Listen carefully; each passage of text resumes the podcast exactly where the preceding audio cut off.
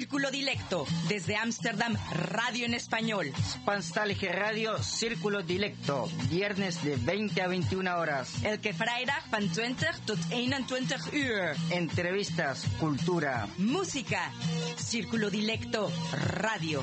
Salto Stats FM. Cable 103.3 y 106.8, frecuencia modulada.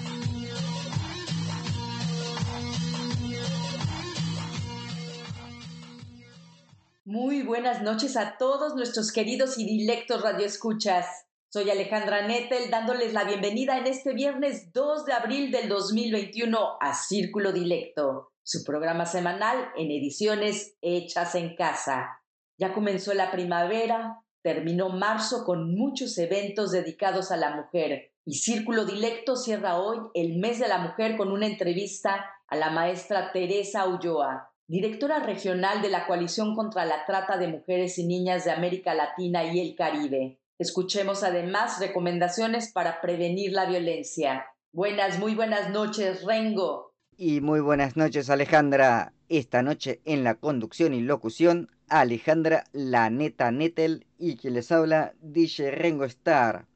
Nuestro diseñador inmaterial es Rómulo Meléndez. En la columna Sin Vértebras escucharán un poema del poeta cubano Agustín Ávila. Para comentarios y sugerencias, no olviden que pueden escribirnos a d.circulo.gmail.com o directamente en nuestro blog círculo-dilecto.blogspot.com. Como saben, nos pueden encontrar en Twitter como arroba cdilecto y en Facebook como Círculo Dilecto. Además de la agenda cultural de Círculo Dilecto y música de la bandeja de nuestro DJ de DJs Rengo Star. Y ahora escuchamos a René Host con la cumbia feminazi.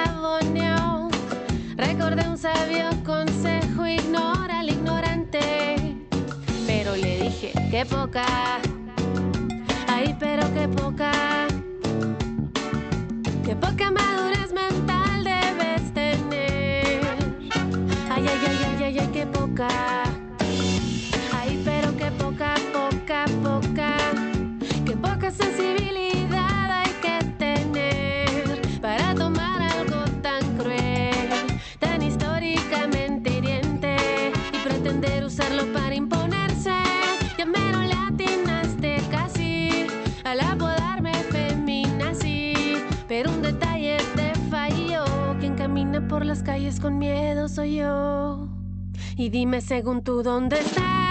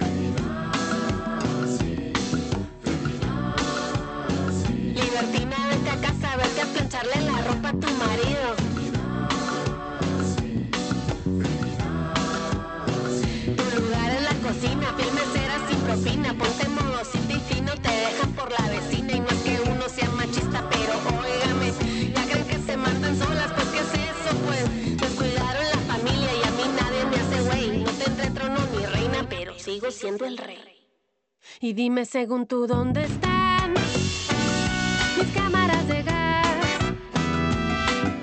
Tu ducha letal sorpresa después de un año de labor forzada. ¿Dónde está tu llanto por un pan? Ni te agarro a cachazos diario, ni te huele a muerte el calendario. No me llames femina sino solo porque mi autoestima ya te amenazó.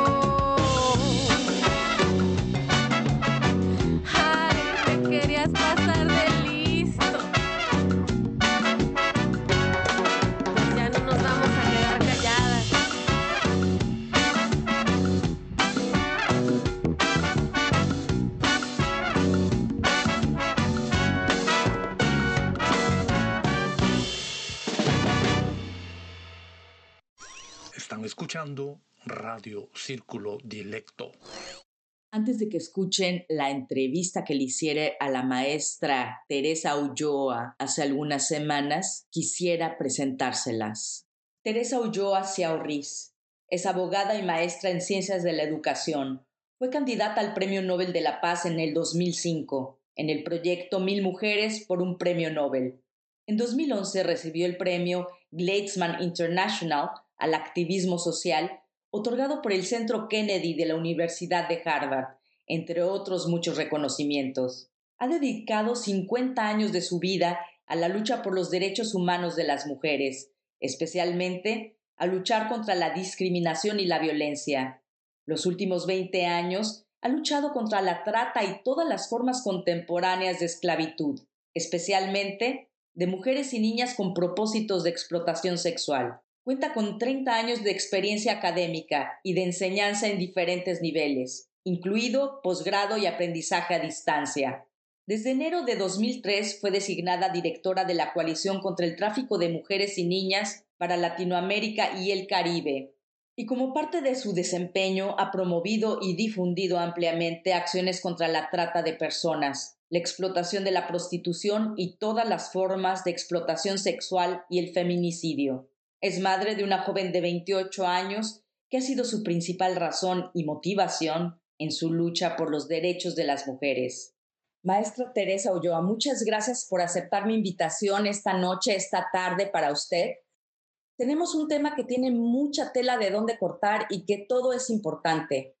Veamos hasta dónde llegamos en los próximos 30 minutos. Bueno, quisiera hablar de temas como la trata de mujeres y niñas, el feminicidio, la esclavitud contemporánea y de la coalición, por supuesto. Si me lo permite, quisiera comenzar con una pregunta personal. ¿Qué momento de su vida la lleva a tomar una vida dedicada de lleno a la lucha por los derechos de la mujer, de las mujeres? Pues tiene que ver con un padre maltratador y una madre sumisa y que fui aprendiendo mis derechos.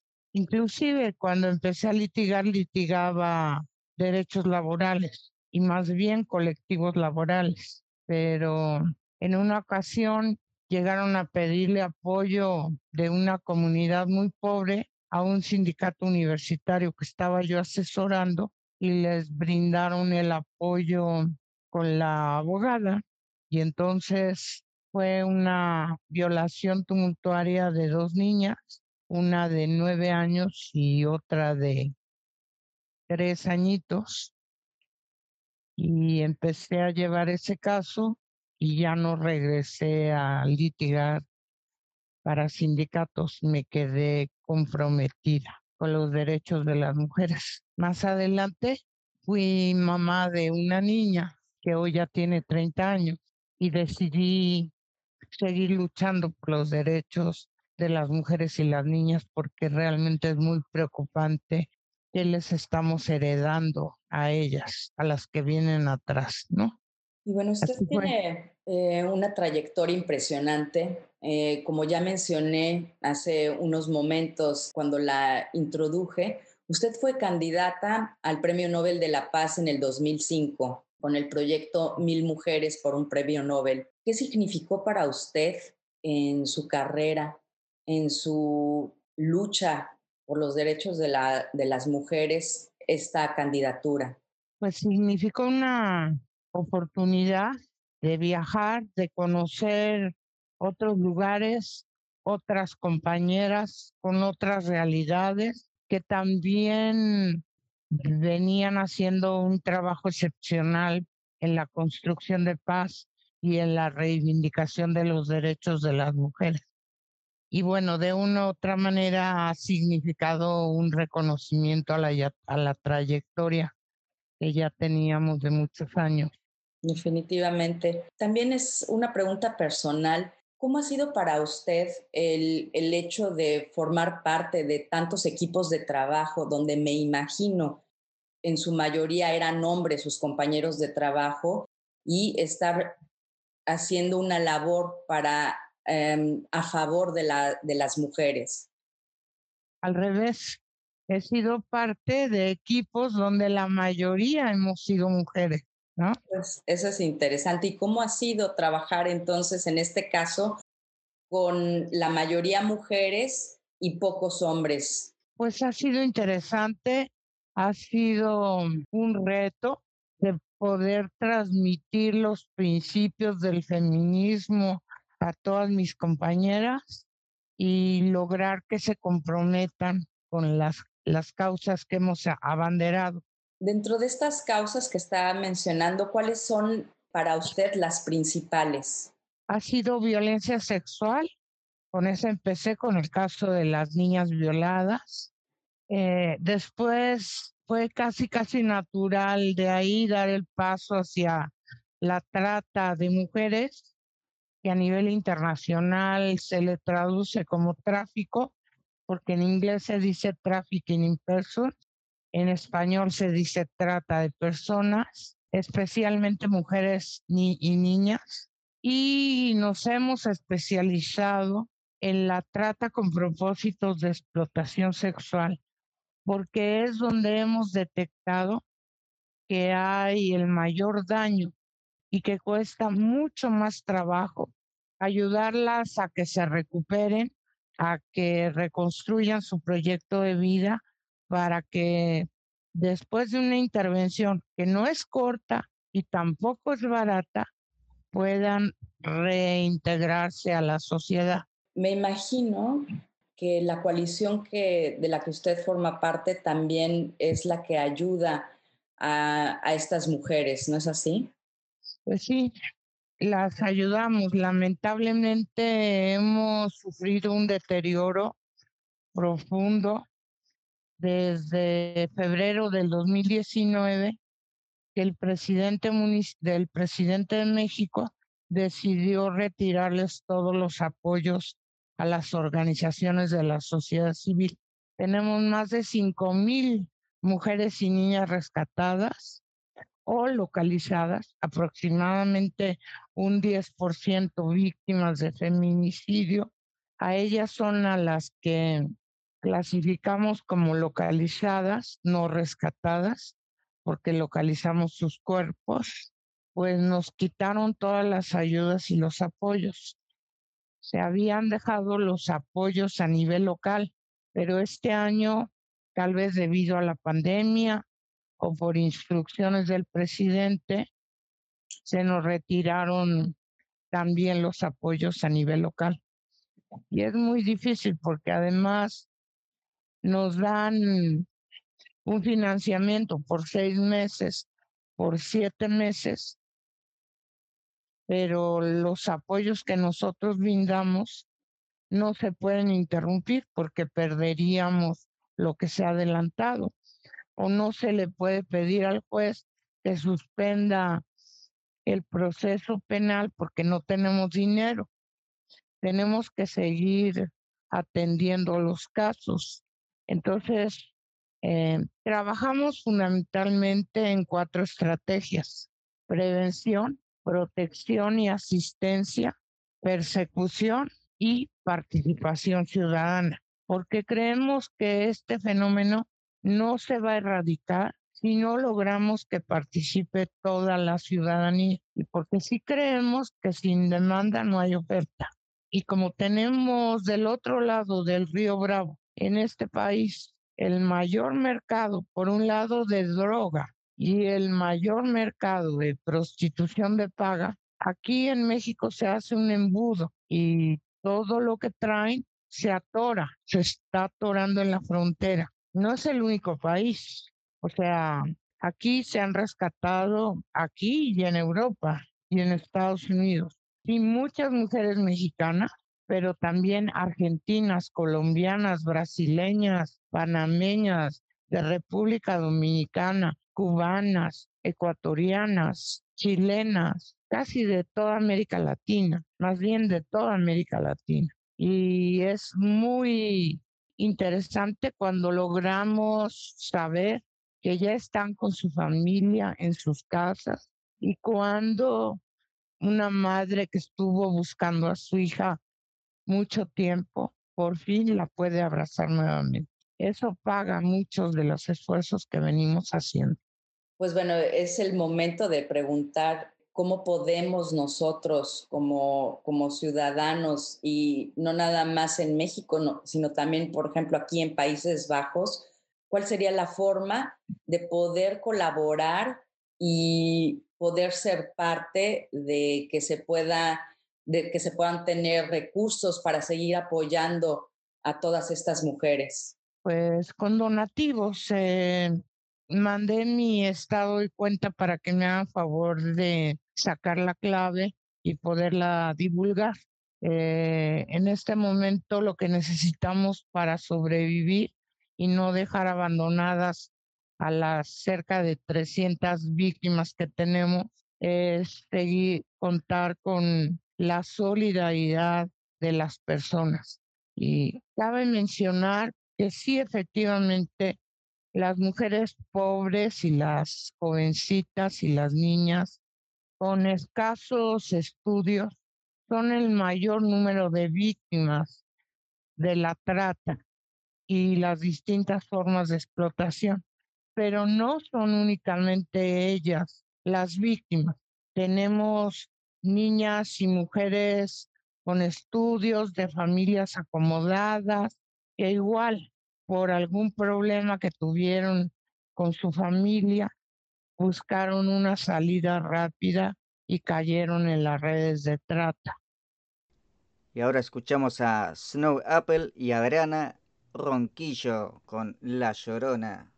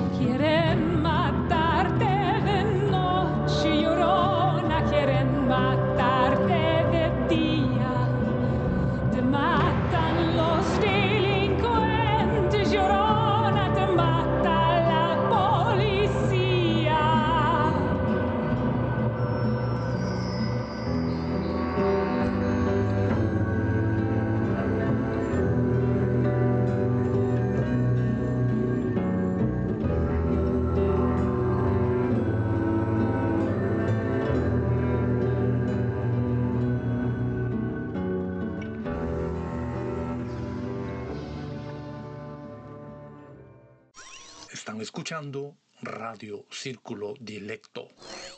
Yo creo que esto es un, un dato muy importante. ¿Cuál es eh, la principal razón de que las mujeres caigan en esta situación? La falta de oportunidades, la pobreza, la pobreza extrema, el hecho de haber sufrido eventos de violencia previas a caer en las redes de tratantes o haber sido víctimas de violencia sexual en sus casas desde chiquitas.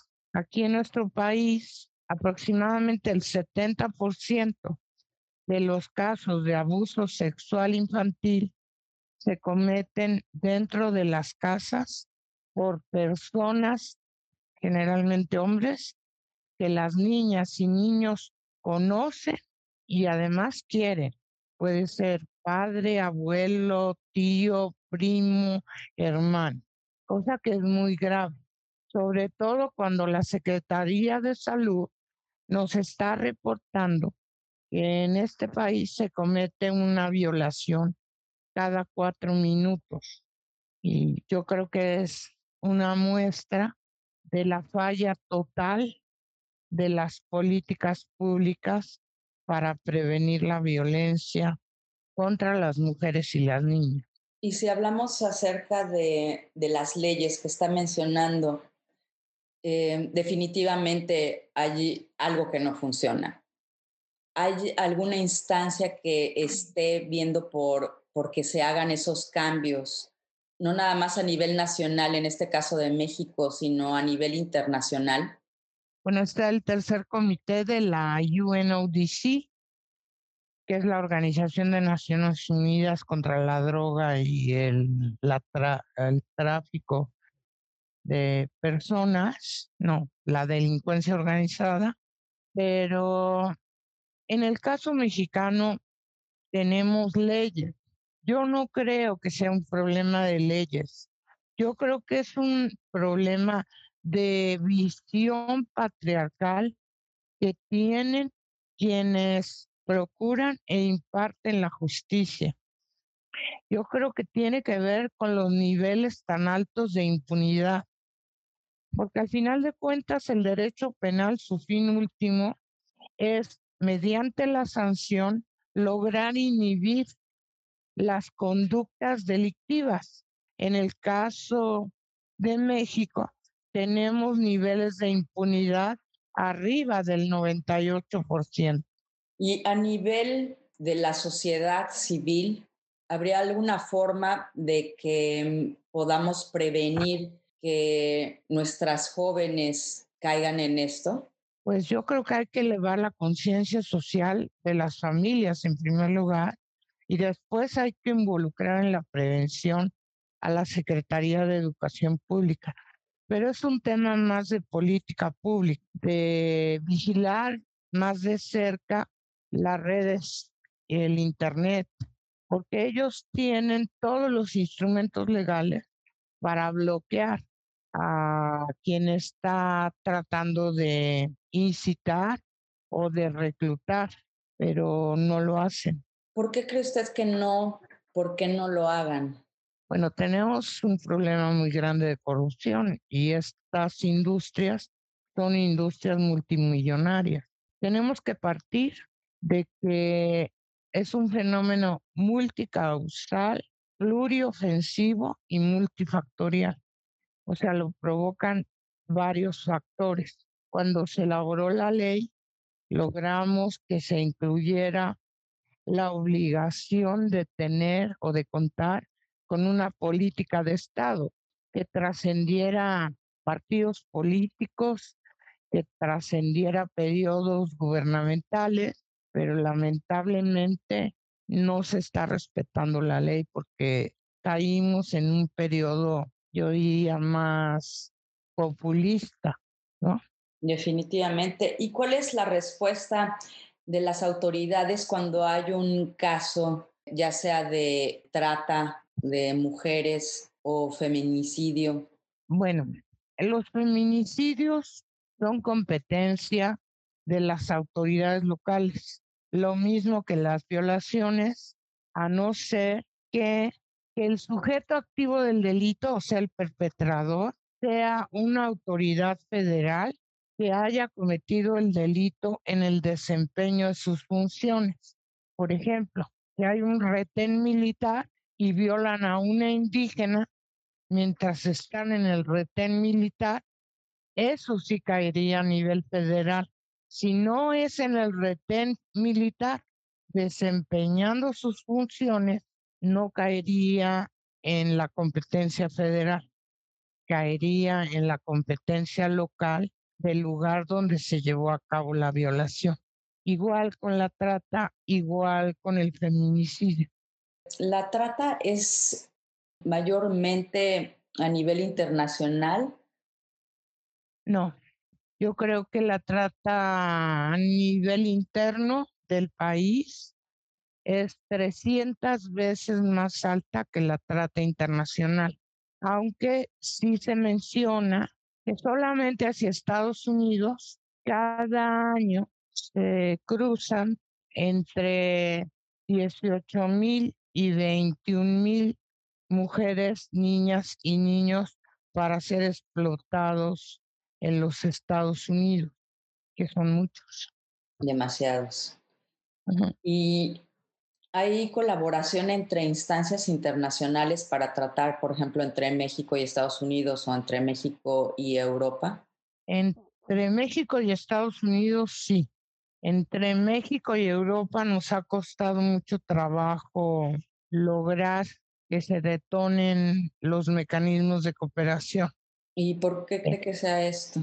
No sé, tal vez porque acá en México no tenemos una representación de las fuerzas policiales de Europa. Tenemos Interpol, pero eh, acá tenemos al FBI, tenemos a ICE, que es Internal Customs, eh, que es como la policía de aduanas y de inmigración de Estados Unidos. Tenemos, bueno, la CIA, que esa como que se especializa más en el tema del tráfico de drogas y no tenemos ese abanico de autoridades de Europa en México, más que Interpol. Y ahora escuchamos No estás sola, llamadas de emergencia por Snow Apple y Vivir Quintana.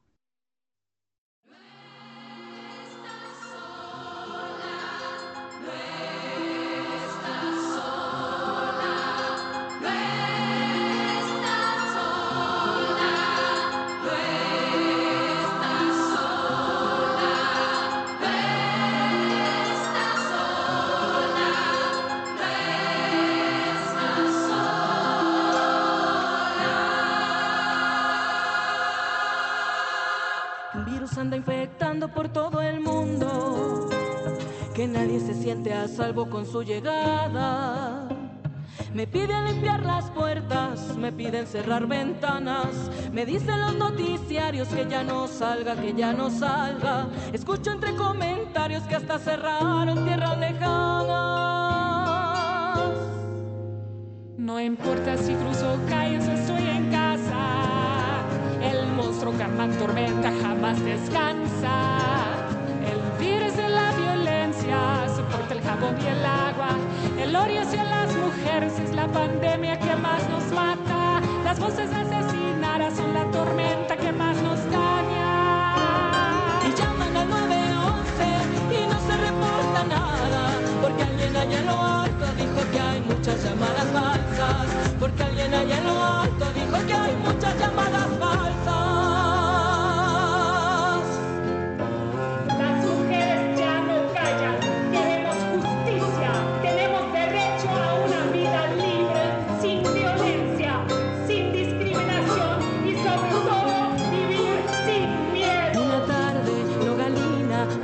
en ciudad fronteriza. A otra niña le arrancaron su sonrisa, su voz, su rutina. Ahora es otra asesinada durante esta pandemia mundial. Una mañana, Nayarita, otra compa encontraron sin vida. Sus amigas destruidas por las redes exigen justicia porque es otra asesinada durante esta pandemia mundial.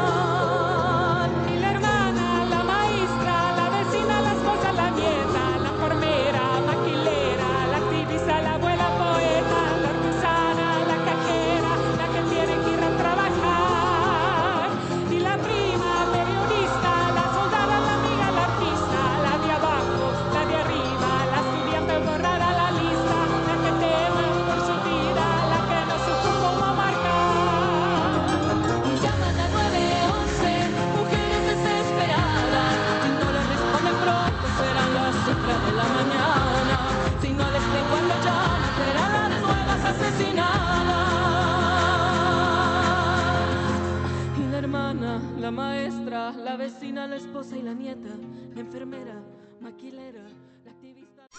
Están escuchando Radio Círculo Directo.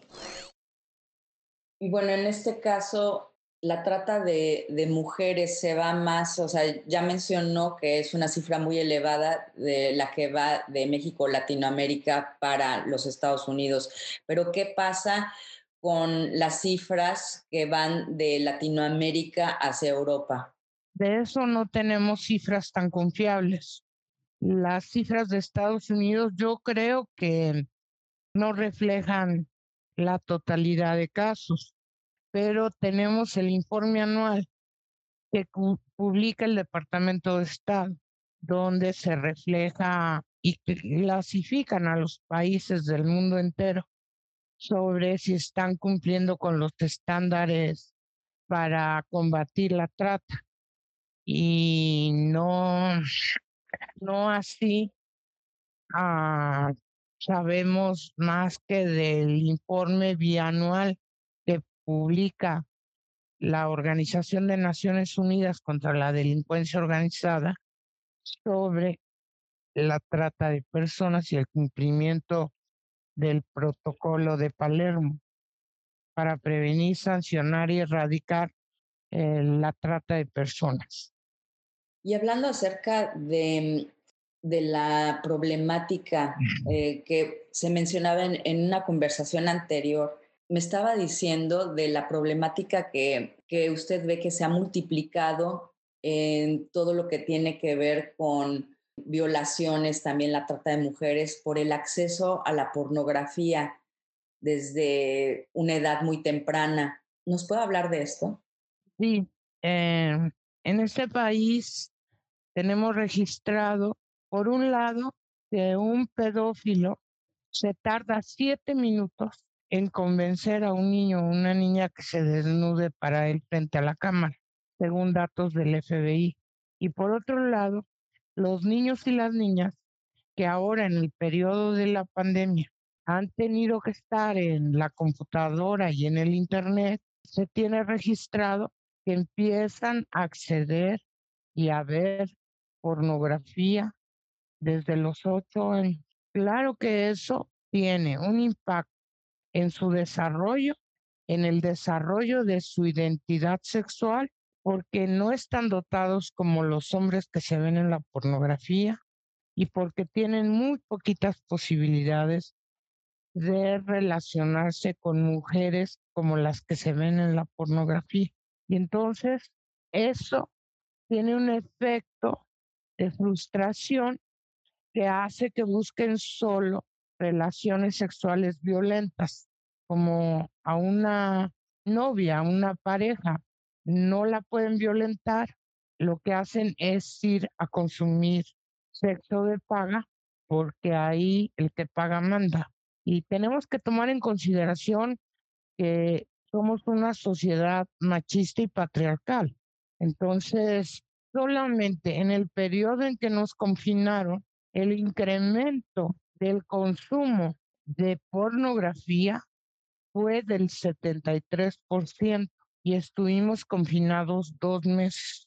Y también acaban de informar que se tiene registrado que en México se produce el 60% de toda la pornografía infantil a nivel mundial. Y hay datos también acerca de quiénes son los que promueven esta pornografía infantil, si son mexicanos o si son extranjeros. Hay de los dos. Lo que nos llama la atención, y yo creo que ese es un tema que tenemos que empezar a trabajar, es porque el acceso se paga con tarjetas de crédito y las tarjetas de crédito Mastercard, Visa, hasta American Express no debían permitir ser usadas para este tipo de cuestiones. Esa es una tarea pendiente que nada más que podamos salir, vamos a empezar a trabajar. Eso sería, yo creo que un punto clave como para, de otra forma, tratar de prevenir. Hablemos de, de la esclavitud contemporánea ¿A qué se refieren cuando se habla de la esclavitud contemporánea? Porque muchas personas piensan que la esclavitud pasó en otro siglo. Las formas contemporáneas de esclavitud siguen existiendo. Tal vez hoy no vemos a las personas que están en situación de esclavitud con grilletes como se veían antes de que se aboliera la esclavitud, pero sigue habiendo una explotación despiadada de las personas, por ejemplo, de niños y niñas y de mujeres, también de hombres, sobre todo indígenas, sobre todo jornaleros agrícolas, a quienes les pagan siete pesos, si es que les pagan, por caja de uvas, cuando van a la pizca de la uva en Baja California, o, o pizca del algodón y que realmente están en condiciones de una absoluta explotación, porque por tratar de ganar más, se llevan a la esposa, se llevan a los hijos, igualmente son explotados. Y hemos tenido casos de chicas que se han encontrado con grilletes, encerrada una, por ejemplo, en una tintorería o lavandería de ropa, donde casi no le daban de comer, donde la tenían con un grillete aquí en el cuello y otro en el pie, y no la dejaban salir ni hacer sus necesidades, ni bañarse. O sea, formas que ya rayan en tratos crueles, inhumanos y degradantes. Y es cuando se ejerce sobre cualquier persona cualquiera de los atributos de propiedad, porque las personas no podemos ser propiedad de nadie, sino de nosotros mismos. Maestro Ulloa, ¿qué se necesita para ser activista? Compromiso, conocimiento, no, en este país no tener mucho miedo, porque los temas que trabajamos nos estamos topando constantemente con la delincuencia organizada. Y hay muchas organizaciones sociales que no se meten a estos temas justamente porque no, porque les da miedo toparse con la delincuencia organizada. De todo Latino, de Latinoamérica y del Caribe, ¿dónde se registran cifras más altas de violencia hacia la mujer? En México. Somos el país donde se están registrando de 11 a 12 feminicidios cada día. Luego sigue Colombia, luego Argentina, luego Brasil. También en Centroamérica, lo que se conoce como el Triángulo Norte, que son Guatemala, El Salvador, Honduras y Nicaragua. Y bueno, ahí México está entre que si somos América Latina o que si somos América del Norte, ¿no?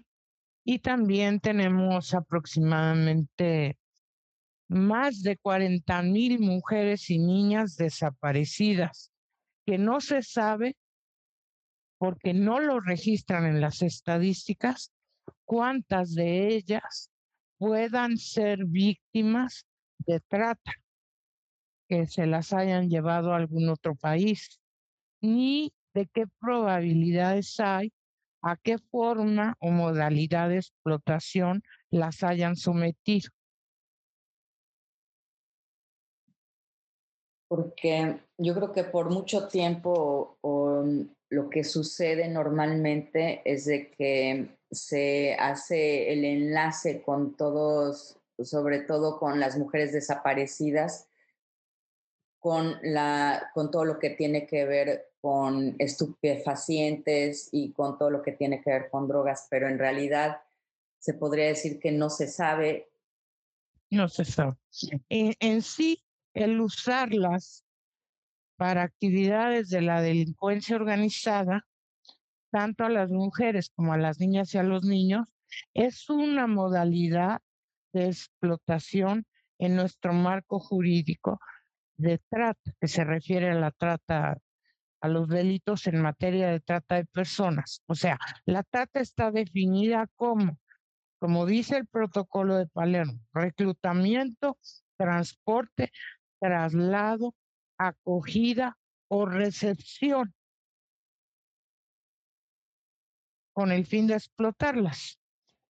Ya las modalidades de explotación se consideran otros delitos que se tienen que acumular a la pena de la trata. En concurso real se dice acá en lenguaje jurídico, dice mi hija que es arameo.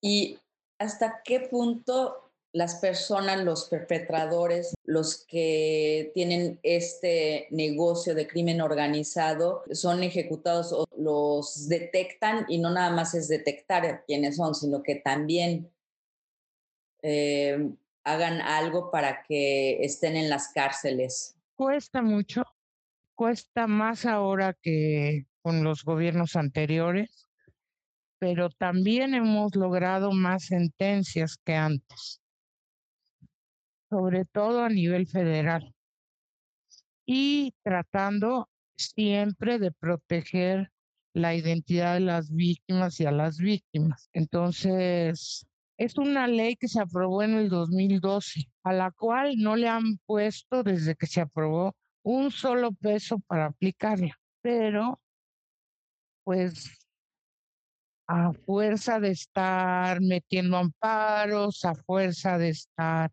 protestando, de sacar boletines de prensa, hemos ido logrando que se entienda que la trata y las formas de explotación son una afectación muy grave al núcleo duro de los derechos humanos de las víctimas.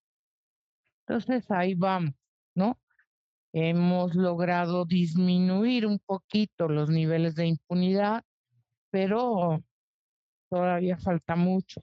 Y yo creo que cuando más se están detectando 20% de los casos. Maestra Ulloa, estamos por dar fin a esta entrevista. Quisiera agregar algo que piense que sea de importancia para nuestros radioescuchas todas y todos podemos ser un factor de prevención y podemos proteger a nuestras familias. Eh, llevemos el mensaje, hablemos del tema, informémonos y recomendemos donde hay niños y niñas chiquitas que ni la tablet, ni el celular, ni la computadora deben de estar en las recámaras de los niños. Tienen que estar en lugares de paso y aprendamos a checar las cookies de la computadora, porque así nos vamos a dar cuenta si están entrando a páginas de internet, a salas de chat público, que es donde más peligro corre. Prevengamos, la prevención la podemos hacer todas y todos. Y recordemos que sin demanda no hay oferta. Ese es un punto muy importante que tenemos que denunciar. Porque es igual que como en el narcotráfico. Eh, ¿Por qué adquieren tanta fuerza, tanto dinero para tanto armamento, carros, casas? Pues porque hay gente que consume droga.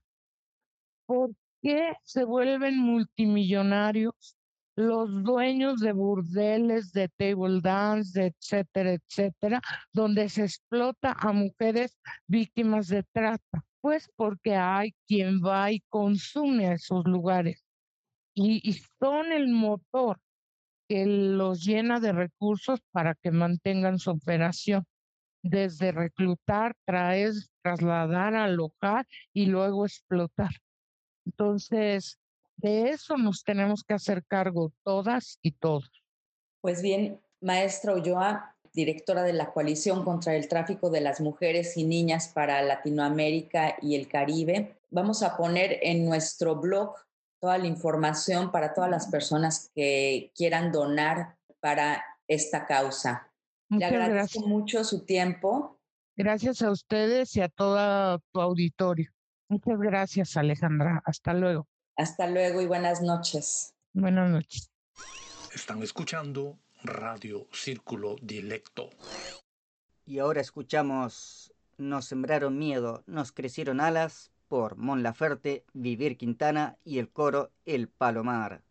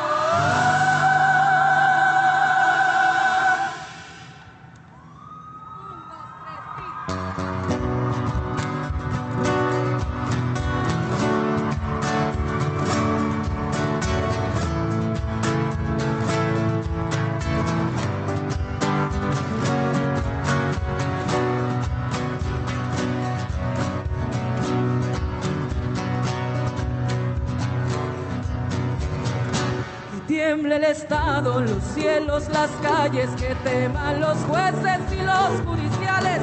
Hoy a las mujeres nos quitan la calma, nos sembraron miedo, nos crecieron alas.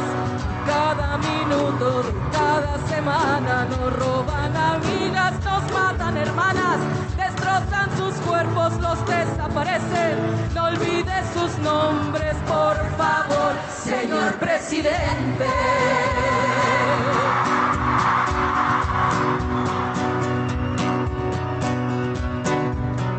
Por todas las copas, luchando reforma, por todas las morras peleando en Sonora, por las comandantas luchando por Chiapas, sin miedo, pedimos justicia, gritamos por cada desaparecida, que retumbe fuerte, nos queremos viva, que caiga con fuerza el feminicida.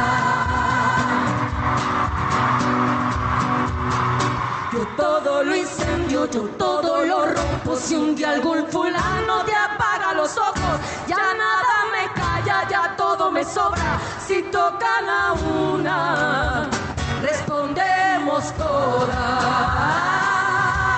Soy Claudia, soy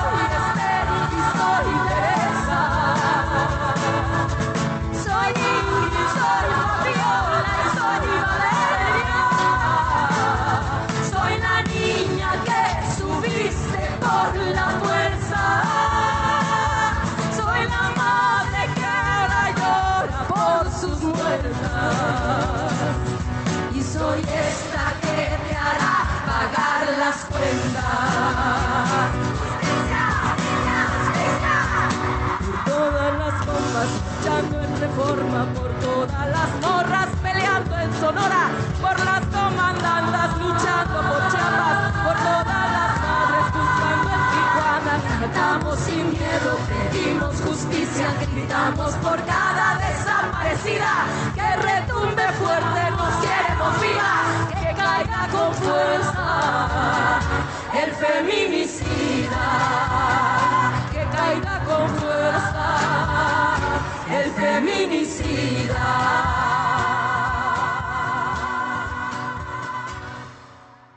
En el mes de abril sorteamos el libro Mujeres Latinas en Almire de Lila Carrillo. Libro recomendado para todos los amantes de la fotografía de retrato. Lo único que debe hacer para participar del sorteo es escribirnos a d.circulo.gmail.com antes del 30 de abril del 2021. Vertebracín, vertebracín, vertebracín, vertebracín, vertebracín, vertebracín, vertebracín, vertebracín, vertebracín, vertebracín. A continuación escucharán un poema de Agustín Ávila, poeta cubano que participa en el evento de Juan Tajes del Liceo Poético de Benidorm. Este poema se titula Machos. Machos. Machismo es cultura de milenios y es del hombre la mujer quien lo alimenta. Basta ver el modo en que lo cría, reticente ante su adarga de tacones. Defensora patriarcal del exabrupto, paterno muscular de su conciencia, ubérrimo veto de un clon en abordaje, resumo de intenso secretar, clamor y réplica. Ávida apatía de principios de vikingo, nivelungo y de héroes o dioses venerados, que no cesa de amar lo torpe y rudo del por qué que no encuentra su respuesta. Handicap del mal llamado sexo débil, seudónimo que facto me horroriza. Haz su fin senatorial cuando combines con paz colapso del machote en boga. De los elogios afectivos a tus hijos hombres, sinónimo de cerdo entre nuestros habitantes. Agustín Ávila, Cuba.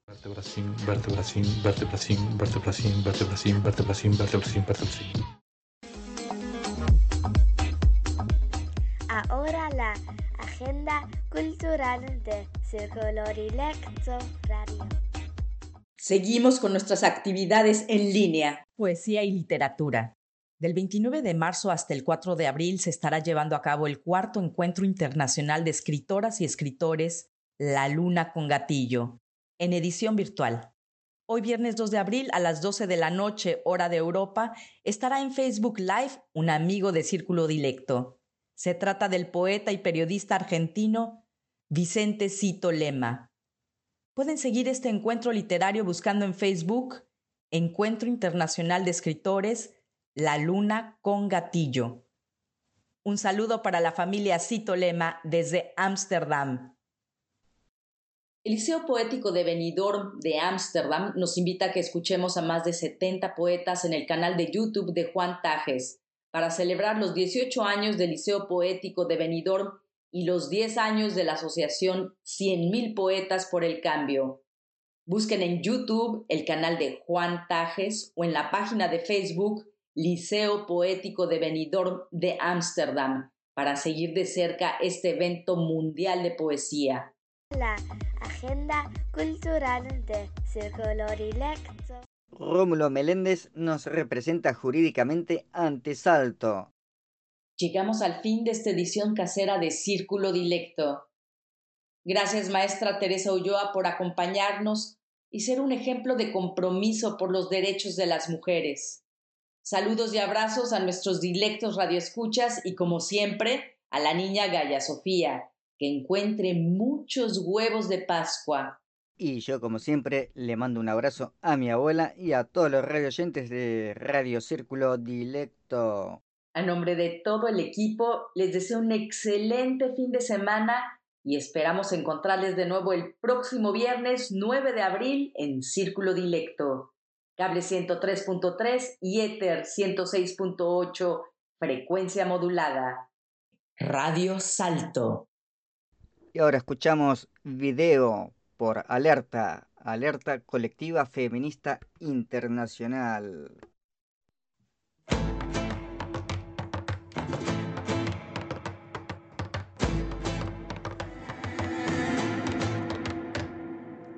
Me despierta un fuego en el pecho, soy la causa de este momento, soy parte de este movimiento de libertad. Soy la revolución de las avenidas, por tu dolor se enciende mi valentía.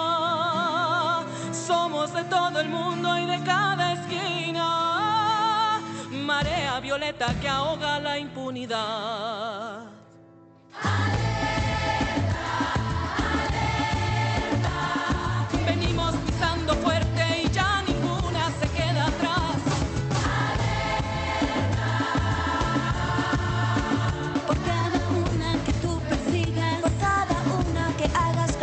por cada uno.